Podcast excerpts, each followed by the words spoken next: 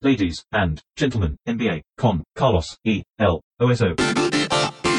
Señoras y señores, bienvenidos a este podcast de la NBA que solemos llevar adelante con Martino Simani, con el oso, con quien estoy en este mismo instante. ¿Cómo estás, oso? Excelente. Necesitamos hacer hincapié en dos soldados caídos que son para mí tremendamente importantes. Uno de ellos es como el más visible y tiene incidencia no solo en la temporada regular, sino en, eh, directamente en los playoffs, que es la parte del año que a todos más nos emociona, que es Víctor Oladipo, y que estaba teniendo una temporada peor que la del año pasado, pero su equipo estaba teniendo una temporada mejor que la del año pasado, y era un equipo de esos que uno le agarra cariño, porque es un equipo serio que eh, pelea contra sus limitaciones y, Y la supera. Y la supera, exactamente. Y que estaba decidido a darle pelea a los cuatro de arriba del este. Cuando hablamos de los cuatro de arriba del este son Toronto, Boston, Milwaukee y Filadelfia y que venía dando muy bien esa pelea porque estaba tercero, está tercero, sigue tercero en realidad en el este, que es la forma que tienen de evitar la primera ronda letal y dejar que otros dos se rompan los cuernos entre ellos, digamos, ¿no? Que el 4-5 sean Boston-Filadelfia o Boston-Toronto, lo que sea, ¿no? No importa. Filadelfia eh, X. Se cayó, eh, bueno, Oladipo se rompió la rodilla.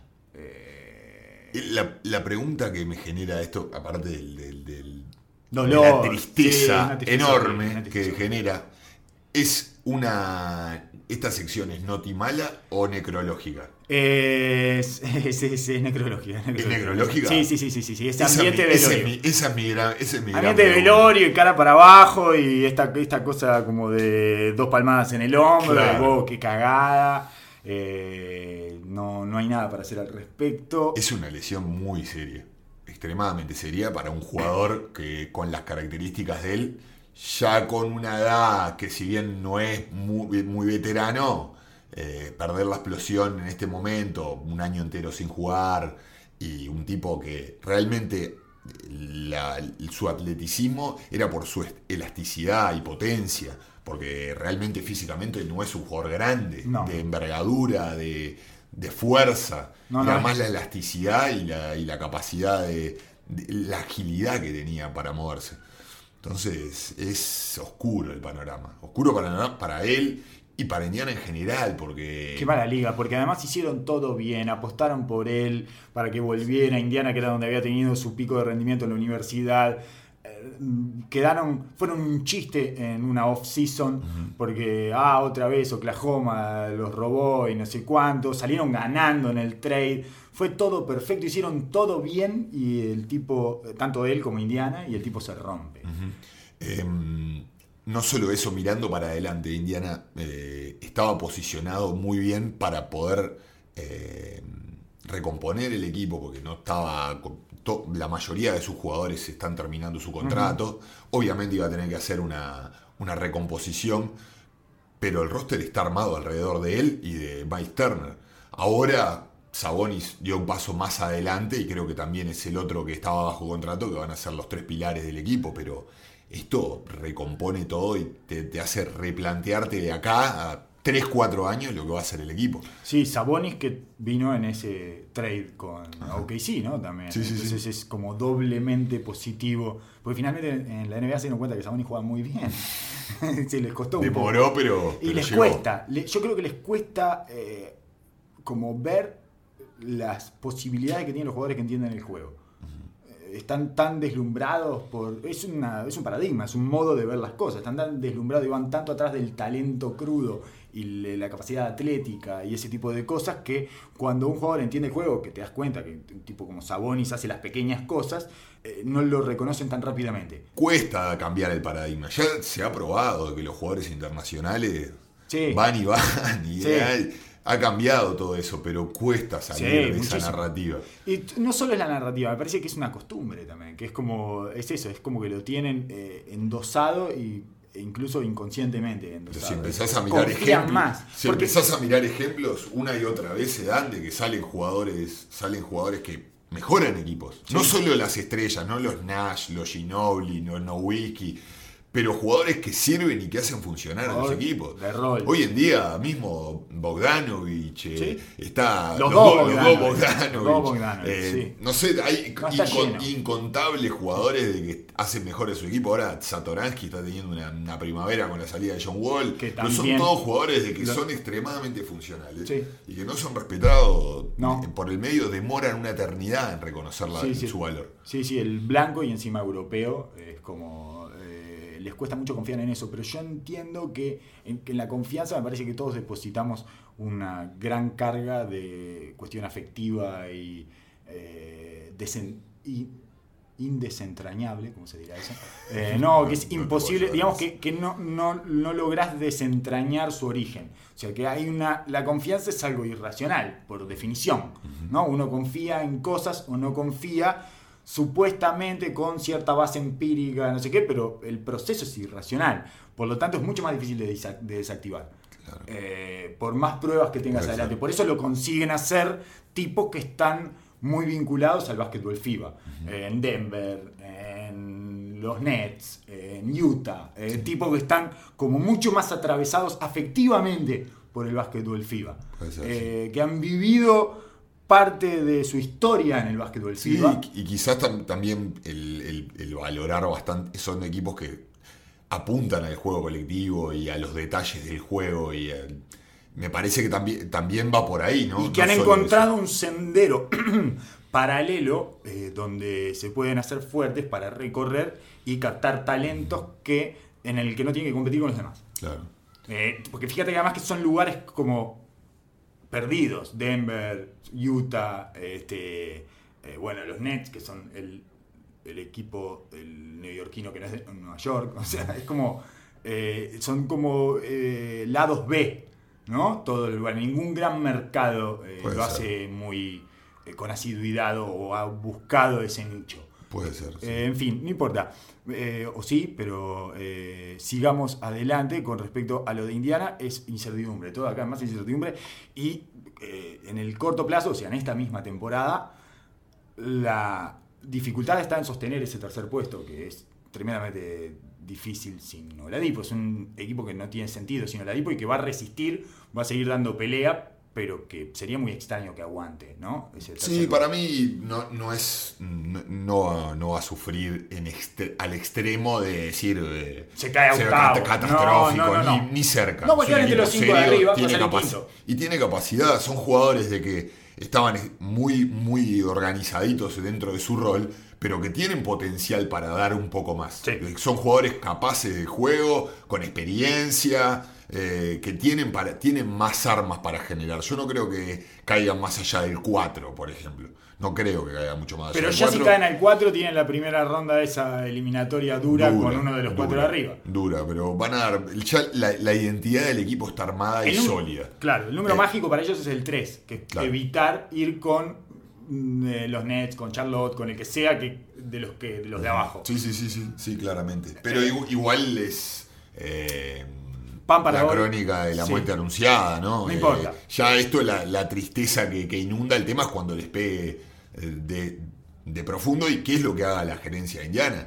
Si viendo este panorama empiezan ya a tratar de decir, bueno, acá que- tenemos a Turner y a Sabonis, que son dos jugadores extremadamente jóvenes, y dicen, bueno, va, tenemos eh, contratos de que expiran, vamos a empezar a renovar, de sacar draft picks por, por jugadores que ya están para que podemos conseguir fuerte, ¿no? Pues ahora sacás un Young y los equipos que están para pelear arriba te lo sacan de las manos, te tiran cualquier cosa. Todos te dan. Claro, entonces, o un, mismo un Bogdanovich, eh, bueno, jugadores son de rol.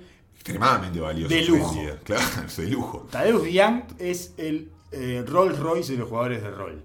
El justamente. Justo, Qué hermoso. Quedó divino. Qué hermoso. Esto sí, sí, no, ni siquiera eh, me hubiera gustado hacerlo premeditadamente, pero no, no, no lo puedo Te sorprendiste hasta vos. Sí, sí, sí, sí, sí, quedé fascinado con mi- es- eso, es, Brillante. eso es cuando uno está Talento viejo. natural. Cuando uno, cuando uno está viejo se empieza a fascinar con cosas que surgen del azar, del mismísimo azar. Eh, ese es Indiana, que ha quedado con un gran signo de interrogación. La otra para mí, gran caída, que eh, ni siquiera nosotros habíamos dado cuenta de ella, eh, incluso en algún tweet y eso, eh, que marcábamos la de Oladipo como la primera gran caída. En realidad, la primera gran caída primer gran soldado caído fue Barea. Sí, JJ Barea que enorme. tenemos que hacer, eh, deberíamos hacer un minuto de silencio por JJ Barea porque además se rompió el Aquiles. Sí, el tendón de Aquiles. Se rompió el tendón de Aquiles, eh, tiene una edad donde estadísticamente ya no es tan sencillo volver de ese tipo de lesiones, o sea, si uno empieza a revisar la estadística de los jugadores que se lesionan el Aquiles, se rompen el Aquiles a esa edad, mm, no muchos vuelven, eh, es bajo el porcentaje de los que vuelven, y además estaba teniendo una temporada maravillosa, enorme, más allá de que los números no lo marcan, los números eran muy parecidos a los de la temporada pasada, pero estaba haciendo un destrozo Varela esta temporada, estaba abusándose de las segundas unidades y cerrando los partidos con Doncic. En algún. eh, lo escuché en un podcast a JJ Reddick. Eh, decir, le, habían, le preguntaban en el mailbag, le preguntaban eh, qué, si estaba viendo, a qué equipo estaba viendo, y el- el- la- eh, su partener le preguntaba si no estaba viendo a Dallas anoche. Y dice, sí, veo a Dallas, pero para ver a Barea. Entonces estaba fascinado, dice, me fascina que juegue un tipo de esa altura, con 33 años, juegue voleibol.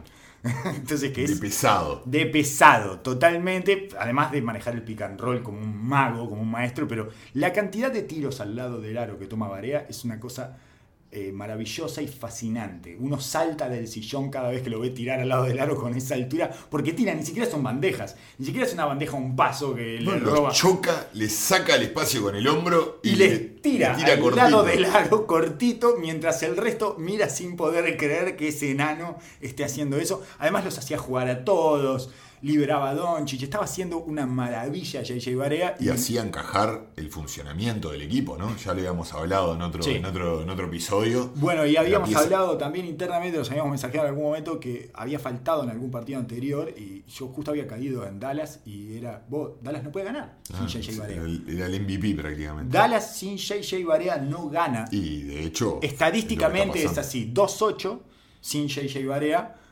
20-18 con Barea. Eh, es una. O sea, no pueden ganar, no pueden ganar sin él, porque arrancan los cuartos cuartos eh, le- con la segunda unidad que rinde la mitad de lo que rendía con él y ya no tienen quien cierre con Doncic. O sea, bueno, ahora volvió eh, J.R. Smith Jr., como le dicen. Sí, en sí. Estados Unidos le dicen J.R. Smith Jr. Es buenísimo. Es muy bueno, es muy bueno. Este, que es el chiquito este segundo año que repitió rookie. Hay dos rookies que repitieron. Este, Repitió rookie. repitió, repitió rookie. Eh, uno fue él y otro fue Mar- Markel Fultz, que repitió rookie, pero repitió doblemente. Repitió rookie por segundo año consecutivo. No logramos sacar de su año de rookie a Markel van, Fultz. lo van a echar de la escuela. Sí, bueno. sí, sí, totalmente. El, el, hablando con un amigo el tema de, de Barea y las soluciones para Dallas, y me decía una idea, eh, creo que es totalmente acertada, que el lugar de Barea lo tendría que agarrar J.R. Smith Jr. y darle los minutos de Barea a ver qué tenés.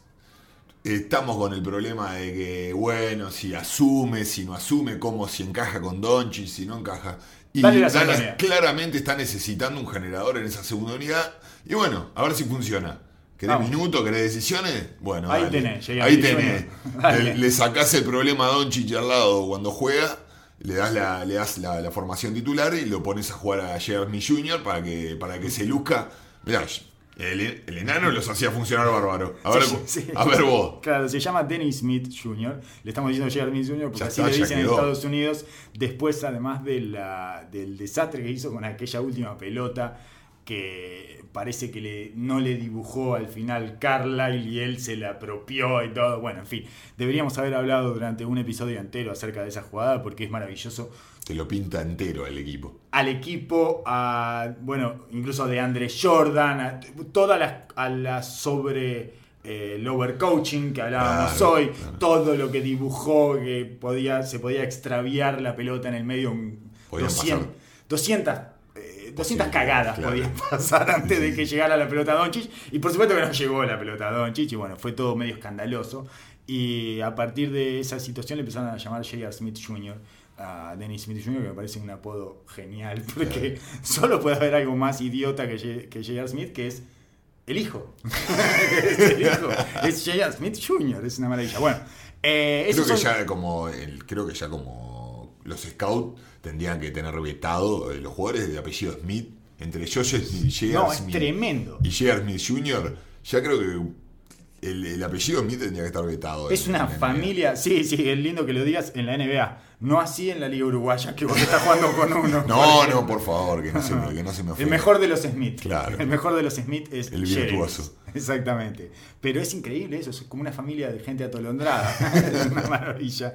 Eh, entonces, siendo que ya estamos cercanos a los 50 minutos, nos ha quedado, eh, quizás para tocar en unos 3 o 4 minutos, todo el derretimiento de los Memphis Grizzlies. Que no. eh, yo no puedo negar que me sorprende. Me sorprende. Yo ¿Te acuerdas que antes cuando empezamos a hablar de la temporada y hablábamos del oeste y que podía llegar a tener 10, 12 candidatos a entrar a los playoffs, poníamos a Memphis y San Antonio y yo te decía, puede ser que se caiga uno de los dos. Los dos no. Bueno, es Memphis el que se cayó, no me vas a creer, no sé si te diste cuenta, pero de los dos es Memphis el que se hizo mierda y yo hubiera apostado a que había más chance de que se cayera San Antonio que Memphis. Hablábamos de, la- de que le- cualquier cosa que, que le ponías al lado a Conley y a Gasol parecía, parecía funcionar. Además así arrancó la temporada. Sí, claramente. con todo lo que le tiraran al lado funcionando y se derritió. Yo se lo atribuyo directamente a la llegada de Joaquín Noah, de una manera muy supersticiosa y prejuiciosa. Supersticiosa porque creo que los dioses del básquetbol, al enterarse de eso, empezaron a obrar y a maldecir el futuro y presente y pasado y todo de Memphis. Y bueno, eh, lo destruyeron. Destruyeron un equipo que puso un espectro adentro de la cancha de manera injustificada, además sacándole minutos al, a Janet Jackson, a la, a la hermana, al hermano, este, al, al sexto Al eh, Jackson Six. Ja- el Jackson Six, exactamente, que se llama Jarrett Jackson, en realidad Junior también. Eh, y que es, el rookie, que es un- Una maravilla. una maravilla de jugador. Un jugador de la NBA. hermoso de ver, otro grande que viene a sumarse a todo el ejército de grandes, porque estamos en la época de los superbases, pero no paramos de ver grandes nuevos y maravillosos que cambian el juego desde su talento. Eh, eso es un tema que alguna vez podríamos tocar específicamente. Creo que ya lo hemos hablado de todas maneras. Y esa llegada de Joaquim Noah terminó por eh, iniciar el derretimiento infinito en el que están sumidos los Memphis Grizzlies. La otra variable que a mí me parece, eh, buscando cabezas de turco, ¿verdad? Una es la de Noah y la... eh, estamos buscando culpables, ¿no? Queremos gente para llevar a la horca. La otra es la presencia del coach interino, por definición, que es Brickerstaff, que es un coach interino que tiene tradición familiar de coaches Con, interinos pedigrí, con pedigrí. increíble. El padre era coach interino, él fue coach interino, bueno, lo vimos en Houston, lo vimos no me acuerdo dónde más, y ahora lo vimos en Memphis, y lo dejaron estable, que es algo que no puedes hacer con un coach interino, porque sigue funcionando como interino. Su cabeza funciona como interino. Por eso trajo a Noah. Más un coach interino de carrera, que tiene en todos sus comportamientos... De la- sangre. La, inseguridad, claro, desde la cuna lo trae. Tiene todos sus comportamientos bañados de inseguridad, de inestabilidad y de instinto de supervivencia. Instinto de supervivencia tratando de agradar a la gerencia y a eh, los estamentos internos y tratando de compaginarse con algún otro pasaje de ese equipo que haya sido eh, lo suficientemente agradable e importante para todos ahí adentro. Todo esto lo estoy diciendo porque eh, en un momento me pasaste muy maliciosamente una nota que le hizo Wash, que le hizo Wojnarowski a, a Brickerstaff.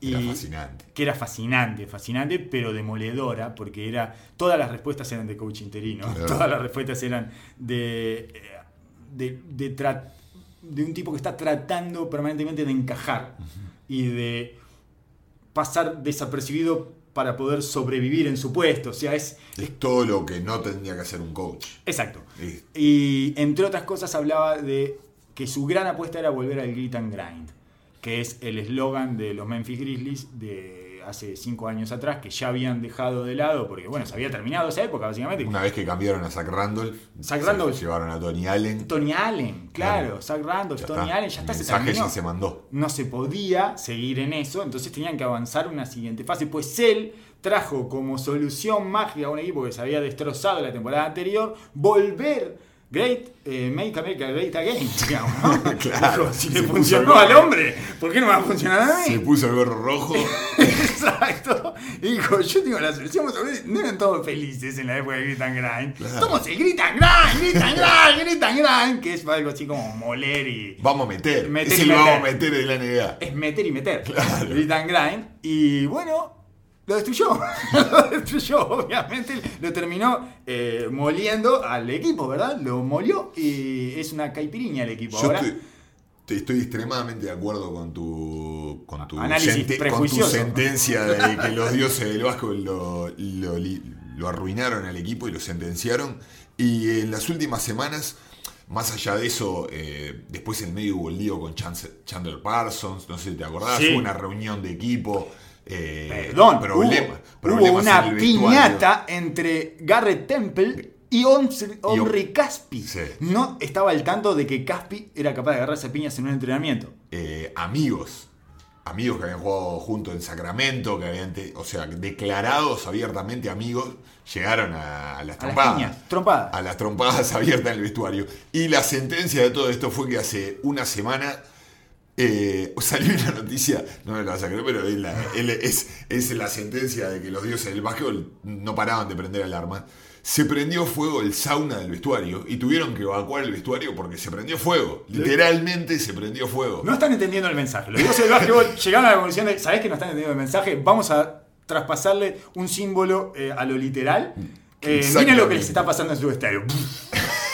Se prendió fuego. Tendrían que haber puesto, se le tendría que haber prendido fuego el pelo a Noah para que quedara como más claro todo el simbolismo. Eh, sí, Así hasta, que- hasta que no echen a Bickerstaff me parece que no. No. Van a seguir tirándole mensajes y hasta Totalmente. que no, o hasta que no cambien a Gasol y a, y a Conley. Sí, sí, se va a desarmar todo. Con una tristeza enorme, ¿no? Uno de los equipos más disfrutables y que más respeto eh, le tenía en los últimos años. Siempre nos sentimos identificados con Claro, ese tipo de equipos, claro. no solo por el meter y meter, sino por esa cosa de ser un mercado menor, es como muy uruguayo, un mercado menor, que no pasa nada, que a nadie le interesa y que con eh, herramientas muy loables y genuinas empieza a construir un equipo competitivo. Compiten, compiten hasta lo máximo que les da y han llegado a finales de conferencia con eso. Ahora hay que lo entretenido de esto ver es quién se lleva a Sol o a Conley en este, en este trade deadline. Creo que va a ser una, una de, las, de las movidas más importantes en este, Sí. en este, para este, estos playoffs que vienen, digamos. Te cambian la realidad de cualquier equipo. Absolutamente. son dos eh, tremendos jugadores con una comprobada capacidad para ganar, más allá de que todo lo que estuvieran haciendo últimamente no servía para ganar. Es impresionante cómo perdían los partidos, porque incluso había partidos en los que jugaban muy bien con Liga Sol. Y que no- ya, ¿viste cuando no importa cuál es el problema de un equipo? El espíritu ya Está, está, muerto. está ido. Está inerte. Claro, no hay espíritu. Bueno, yo lo vi en el Martin Luther King Day, que es el día de Memphis. Es el único día en el que los Memphis Grizzlies son protagonistas, porque eh, Martin Luther King es de Memphis. Entonces ellos juegan un partido en Memphis, en el ML MLK, eh, y todos miran para ahí, todos, y hay toda una cosa como, bueno, ah, el partido de Memphis, no sé qué. Perdieron por 20 con New Orleans sin Anthony Davis. Digo, Es espantoso el final. completo el, el honor a América. Un asesinado. Sí, sí. Exacto. en sí, su sí, sí. ciudad. Sí, sí, sí. una Sin manera. saber por quién, Claro. o sea, por, por, un, por un X. Por un X, no importa, no importa quién fue, porque la verdad es que no era ni un equipo eso que llevaron. Eh, y los destruyeron. Está muy simbólico todo. eh. Sí, Es sí. Bastante literal.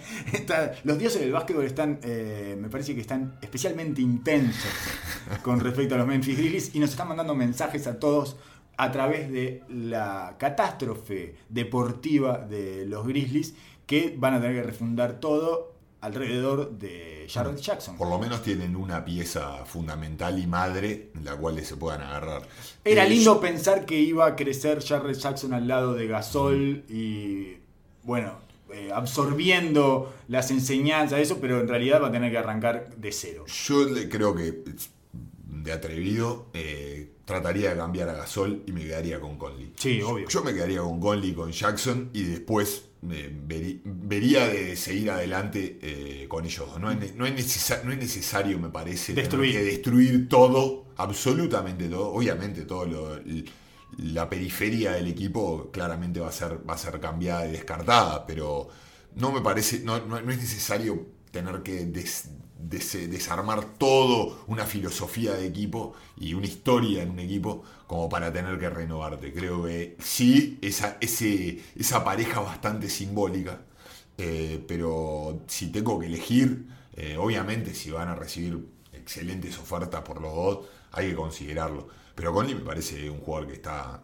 claramente en, en el tope de su carrera. Y está identificado está- con Memphis, tiene contrato con Memphis y es un símbolo ahí, tanto como Gasol en realidad, pero Gasol es una pieza más cambiable y además eh, lleva más tiempo siendo disfuncional. Ajá. Porque No, y en esta, en esta, en esta realidad eh, ha demostrado con- en este último tiempo que atléticamente ya está en un momento que le cuesta. defensivamente sobre todo se nota. En la defensa se nota muchísimo eh, todo lo que imponía Gasol y cómo cambiaba tiros y todo eso no lo hacen más. Y contractualmente está en un punto en el cual va a haber que tomar decisiones y es difícil mirarlo para adelante con, con buenos ojos, porque no va, no va a estar aceptando una bajada de contrato, eh, se, se empieza a generar toda esa, esa discusión o necesidad con un tipo que es extremadamente respetado y tenés que presentarle un contrato de que no está a su gusto, Sí, y empiezan no. a generar eso- ese- esos problemas que se dan diariamente en un equipo y por qué forzarlo con un tipo que te dio tanto. ¿no? Oso a mí me lo enseñó este, un gerente que venía a desarmar empresas. Eh, trabajaba de eso, digamos. Él decía que él era un piloto de tormentas, en realidad lo que venía era a echar a todos, básicamente. Y lo dijo, eh, Despreciable. lo más complicado de los empleados eh, no es ni su sueldo ni su actividad eh, cotidiana, es su historia. Y en este caso, Margasol tiene una historia demasiado pesada en Memphis como para sostenerlo. No hay manera de que Memphis pueda sostener esa relación porque le estaría de alguna manera faltando el respeto a la historia de Margasol Exacto. adentro de esa franquicia. Necesita faltarle el respeto para que eh, sea viable y, y un- para tener un contrato medianamente aceptable eh, a los efectos de los intereses de Memphis. Entonces, eh, lo que tenés que hacer es desprenderte. No, y aparte, No por, más de, arruinar. por más de que lo vayas a hacer en honor al respeto de su historia, después va a ser un problema mucho más grande. Bueno. si te lo quedas. Cuando pasa que le rinden tributo a la historia y les hacen contratos que tienen que ver con ese tributo, Ajá. se arruina todo igual. Mucho peor, te diría. Peor, sí. Porque sí. empieza a ser un problema ya tan evidente, se empiezan a prender todas las alarmas. Y Empie- termina siendo un chiste, como Claro. Kobe Bryant en los Lakers, que terminó siendo un chiste, que los últimos dos años fueron un chiste recurrente de la NBA. Entonces, eh, sin un chiste recurrente para cerrar este espacio, eh, terminemos por acá, Oso. No, no sé qué. El chiste podría ser. Un chiste que ya no funciona en la NBA es Buddy Hill, por ejemplo. Buddy Hill era un chiste de la NBA que ya no funciona. Un día tendremos que hablar de los chistes que ya no funcionan en la NBA. Es una Buddy gran Hill columna. Es muy difícil salir de ser un chiste. Y es lo que hizo Buddy Hill. Con, con rostro de caballo de calecita. Increíble. Además, agregarle a todo eh, la carga semántica que trae como chiste dentro de la NBA su historia de superuniversitario, lo mal que le hizo el dueño de los Kings comparándolo con Steph Curry, eh, lo terminó de transformar en chiste, y su cara de caballo de calecita, así todo. Este hombre se ha impuesto a todo eso y es uno de los mejores tiradores de la NBA en este momento. Tipo duro, duro. Duro, muy respetado. Totalmente, increíble. Buddy Hill, bahameño, además. Increíble. Es una rareza Buddy Hill. Respeto a Buddy Hill, nunca pensé que iba a decir esto. Yo estaba 100% contaminado de la narrativa de Buddy Hill como eh, un chiste. Y Sí, nadie lo ve. Yo no lo veía.